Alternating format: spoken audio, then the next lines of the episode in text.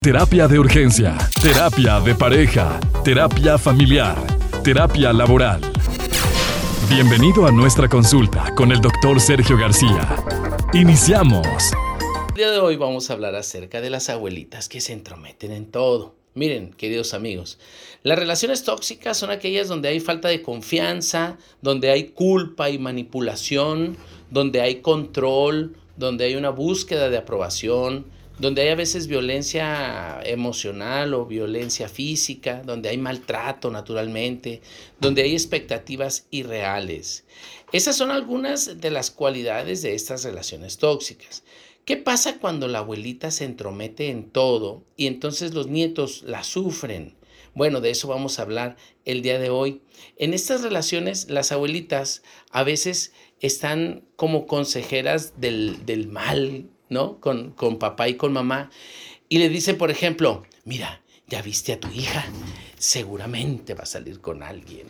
Deberías de preguntarle. Entonces ahí viene la mamá con la hija, no, a ver, dime dónde va, señorita. Mamá, algo así.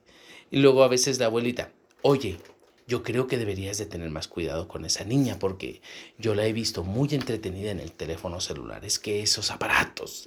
Y entonces le mete cosas a la mamá y la mamá va y discute con la hija y la hija entonces se siente agredida, se siente eh, afectada por la, por la abuela. Son relaciones que impiden que, que, que los nietos avancen, que constantemente se le esté recordando a los papás qué es lo que tienen que estar haciendo ellos, utilizan el chantaje. A veces, gracias a eso, pues la abuela parece ser que, es la consejera familiar y, tiene control sobre todos, ¿no? O está comparando a los nietos con los, con los otros nietos, hijos de, de, los otros tíos, ¿no?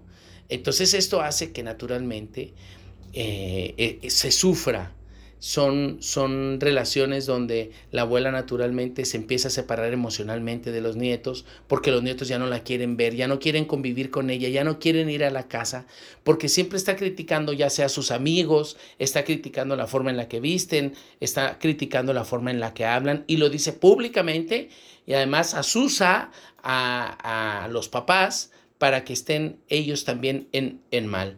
Entonces ya no solo se da cuenta los nietos, también los papás a veces empiezan a dar cuenta y dicen, ay, es que mi mamá, ya ven cómo es su abuela, hijos, mejor no vamos a ir con su abuela. Y esto naturalmente que divide a las relaciones. ¿Por qué hacen eso las abuelitas? A veces la propia soledad hace que se entretengan en algo. Bueno, y se entretienen pues porque tienen que este, hacer algo al final de cuentas de la vida y, y, la familia es el mejor vehículo para, para promover ahí pues las emociones o para llevar nuestras frustraciones. Entonces la abuelita naturalmente que está observando diaria y cotidianamente a, a, su familia. Y entonces el hecho de que lo esté observando hace que, que la abuela pues se invente ¿no? o esté pensando formas en cuáles mantener el control gracias a esta astucia de hablar de alguien.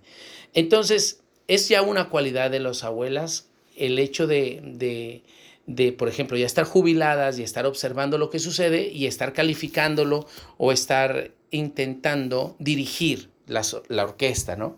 Bueno, ¿qué se hace al respecto? Amorosamente se le tiene que comentar a la abuela que, es decir, amorosamente se le tiene que decir en lo que no se está de acuerdo. Y se le puede decir desde las emociones, abuela, yo siento que a veces usted hace esto. O abuela, por favor, si quiere, eso lo dejamos para después, porque ahorita eh, eh, no vamos a hablar al respecto. Amorosamente, para que la abuela también no se vaya a sentir que ya la están dando para atrás y ya no va a ir a la casa nunca, ¿no? O sea, lo peor que puede pasar es que ya no se hablen y ya no se vean.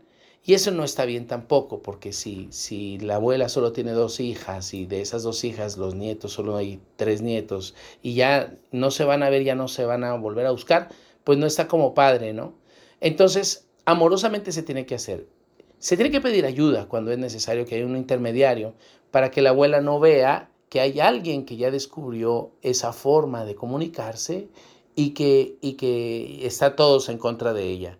Acuérdese que la abuela por ser mayor, requiere también mucho respeto y, tener mucho cuidado en cómo manejamos la situación para no irla a ofender o que se vaya a sentir ofendida. Pero es que yo no la ofendí, doctor. Ella sola se siente mal. Bueno, pues entonces a lo mejor ya también necesita ayuda. Hay veces que, que ante estas emociones se requiere ir con el médico también para gestionar eh, algún neurotransmisor que le ayude a sentirse diferente. Pero, pero hay que provocar la ayuda porque el aislamiento tiende a la tristeza y la tristeza tiende a la depresión, entonces hay que ayudar, hay que ayudar, hay que hacer algo al respecto.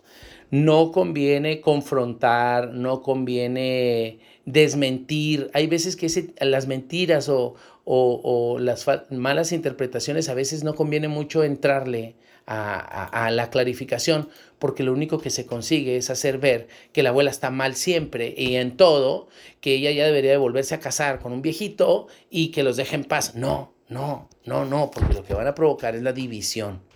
Entonces hay que ser muy mesurados, muy cuidadosos para que las emociones de la abuela también estén intactas. Bueno, no intactas, por lo menos que estén bien y que las emociones de la familia estén bien. Recuerden que tienen más posibilidades de superar este tipo de cosas los más jóvenes que los adultos. Los adultos ya es bien difícil tanto cambiar como superar.